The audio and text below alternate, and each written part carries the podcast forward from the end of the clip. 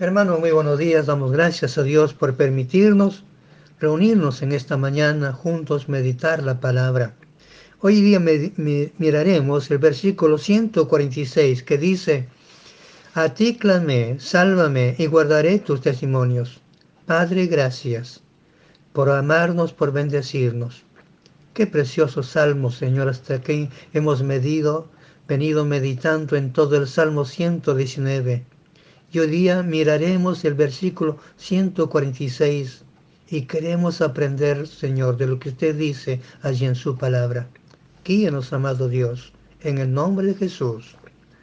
Amén. En el versículo 145 vimos como David oraba. Dice que clamó a Dios con todo su corazón y pidió que Dios le respondiese. El versículo 146 vemos lo que él pedía. Pero notemos que él clamaba con un claro entendimiento de lo que necesitaba y que solamente Dios podría ayudarle. David dice, a ti clamé. La intensidad de su clamor sigue allí. Era consciente ante quién clamaba. Sabía que tenía toda la autoridad y poder para ayudarle en medio de sus aflicciones. Él sabía quién era Dios conocía de su poder y de su gracia. Él sabía quién era Dios.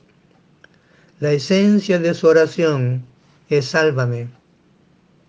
Debemos de considerar que esta oración es hecha por un hombre que amaba a Dios, que amaba su palabra, conocía a Dios, lo amaba con todo su corazón amaba la palabra de Dios, se deleitaba en ella, la consideraba en todos sus caminos. Era un hombre que era salvo, porque la gracia siempre de Dios estuvo allí, incluso en el Antiguo Testamento, para salvar. No está haciendo una oración de un penitente que pide ser salvado del infierno. Su expresión tiene otro sentido. Su oración es a causa del sufrimiento por la persecución y opresión que sufría a causa de sus enemigos. El Salmo 69, versos 1 al 3 dice, Sálvame, oh Dios, porque las aguas han entrado hasta el alma. Se siente afectado por las cosas que le están sucediendo Luego dice, estoy hundido en cieno profundo, donde no puedo hacer pie. He venido a abismos de aguas y las corrientes me han anegado. Se siente incapaz e impotente de hacer algo para solucionar su problema. Luego dice en el versículo 3, cansado estoy de llamar, mi garganta se ha enronquecido, ha desfallecido mis ojos esperando a mi Dios. Él está ronco de pedir auxilio, a la ayuda, que ésta no llegaba. Sus ojos están desfallecidos, dice, esperando a Dios por la ayuda. Recuerde, hermanos, que Dios es un Dios bueno y misericordioso. Y su ayuda siempre es oportuna, en el momento oportuno. Dios nunca llega tarde siempre llega tiempo. Pero son las experiencias duras de la vida que nos llevan a clamar a Dios con todo nuestro corazón, diciéndonos, Señor, sálvame. David desesperadamente quiere experimentar la mano y el poder de Dios favoreciéndole. Él quiere experimentar la ayuda sobrenatural de Dios. También nosotros deseamos lo mismo cuando nos sentimos ahogarnos en nuestros propios problemas, cuando nos sentimos incapacitados sin saber qué hacer. Queremos que Dios acuda a favorecernos. Pero con frecuencia la palabra salmo, sálvame, lo queremos limitar al proceso de la conversión. Cuando decimos a las personas, acepta a Cristo y será salva. Pero esta palabra, hermanos, es e, el uso de esa forma es desafortunado porque esta palabra tiene diferentes usos. Por ejemplo, Pedro. Él había puesto su fe en la gracia salvadora de Cristo y estaba caminando sobre el agua con el Señor. Usted conoce la historia. Cuando ven a Jesús venir, y Pedro le dice, Señor, si tú eres, manda que vaya a ti. Y el Señor dice, ven. Y Pedro bajó de la barca y comenzó a caminar. Pero cuando quitó los ojos del Salvador, empezó a hundirse y clamó, Señor, sálvame, sálvame. Pedro se encontraba en un problema serio y se dio cuenta que no tenía esperanza a menos que el Señor interviniera en su favor. Y Dios estiró la mano, lo sacó del agua y entraron juntos en el arca. Hermanos, debemos de entender la oración de David de esta manera. Él está pidiendo ayuda por algo que le está sucediendo. Él pasó por situaciones que solo la intervención de Dios era su salvación. Hermanos, cuando estamos en un problema que escapa nuestra capacidad, también podemos clamar a Dios diciéndole, Señor, sálvame. Y Dios es un Dios amoroso. Siempre está presto a intervenir a nuestro favor.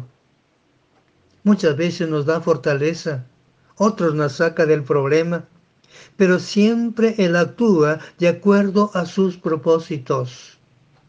Dios es bueno, hermanos es grande y es misericordioso. Podemos confiar en Él ciegamente. Dios nos dio su salvación en el momento cuando nacimos de nuevo. Como dijo Jesús en Juan capítulo 3 versículos 6 y 7, que tenemos que nacer de agua y de espíritu. Ahí nacimos de nuevo, cuando nos rendimos a los pies de Jesús y pedimos el perdón de nuestros pecados. Fuimos salvos. Y nuestra forma de pensar es renovada cada día por aplicar la palabra de Dios a nuestra vida.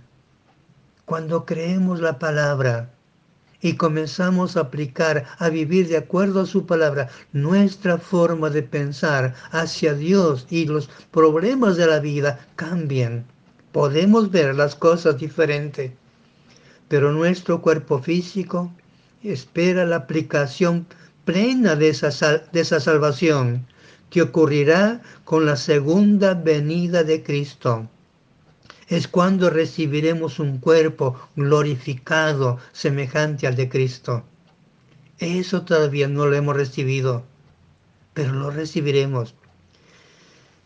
En Romanos capítulo 8, versículo 16 dice, el, el Espíritu mismo da testimonio a nuestro Espíritu de que somos hijos de Dios, y si hijos también herederos, herederos de, de Dios y coherederos con Cristo si es que padecemos juntamente con Él, para que juntamente con Él seamos glorificados. Note, la Biblia nunca dice que no tendremos problemas por seguir a Cristo.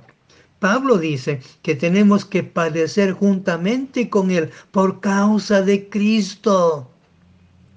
El sufrimiento que viene por nuestras desobediencias no vale. Es la corrección de Dios. Pero si sufrimos con Cristo, juntamente con Él seremos glorificados. Y esto es lo hermoso, hermanos, del Evangelio. Tenemos una esperanza eterna. Disfrutar de la presencia de Dios por toda la eternidad, adorándole, exaltándole, libres de los sufrimientos de este mundo mas gozando por toda una eternidad. Pero Pablo también nos habla de la renovación de nuestra mente. En Efesios 4:23 va a decir, y renovaos en el espíritu de vuestra mente. También aparece en Romanos 12:2. Hermanos, cuando nosotros podemos clamar a Dios diciendo, Señor, sálvanos, cuando estamos en medio de nuestras pruebas y problemas, podemos descansar en el poder de Dios. Pero solamente una mente renovada puede equiparnos para ver las cosas como Dios las ve. El propósito que Dios tiene con cada prueba que nos toca sufrir. Comenzamos a ver las cosas diferentes. Vemos en cada cosa que sucede con nosotros algo que tenemos que aprender o dejar para confiar completamente en Dios y responder bíblicamente como Él quiere que nosotros respondamos. Que podamos decirle al Señor, hagas en mí, Señor, conforme a tu voluntad. Podemos decir que David clamó con todo su corazón, con el conocimiento de quién era Dios. Dios es grande, Dios es bueno, Dios es misericordioso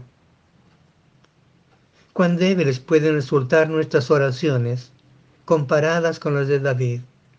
Él clamaba a Dios siendo consciente que se mantenía obediente a la palabra de Dios. A veces nosotros clamamos, pero no creemos de corazón su palabra. Como que abandonamos un poquito la palabra de Dios. Por eso que nuestra oración muchas veces no es escuchada, porque no estamos confiando completamente en lo que Dios dice. Yo quiero desafiarme y desafiarle a usted con dos preguntas. ¿Estamos dispuestos a clamar a Dios con todo nuestro corazón y con toda nuestra alma? No importa la situación que vivamos.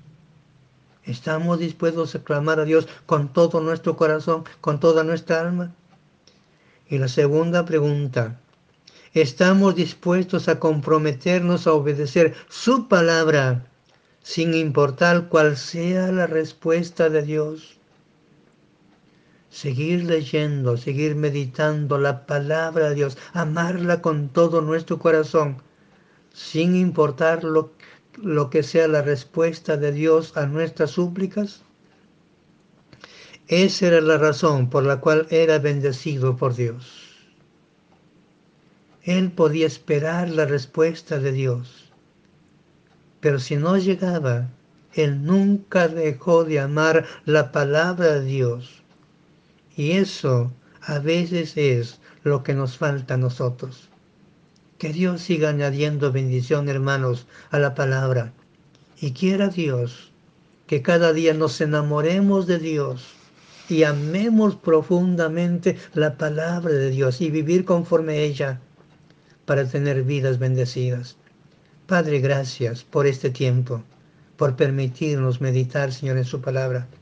Rogamos, bendito Dios, que todos podamos aceptar ese desafío de buscarle de todo corazón y llamar su palabra con todo nuestro corazón, sin importar si sus respuestas son positivas para nosotros o no lo son, que siempre amemos su palabra y nos deleitemos en ella. En el nombre de Jesús.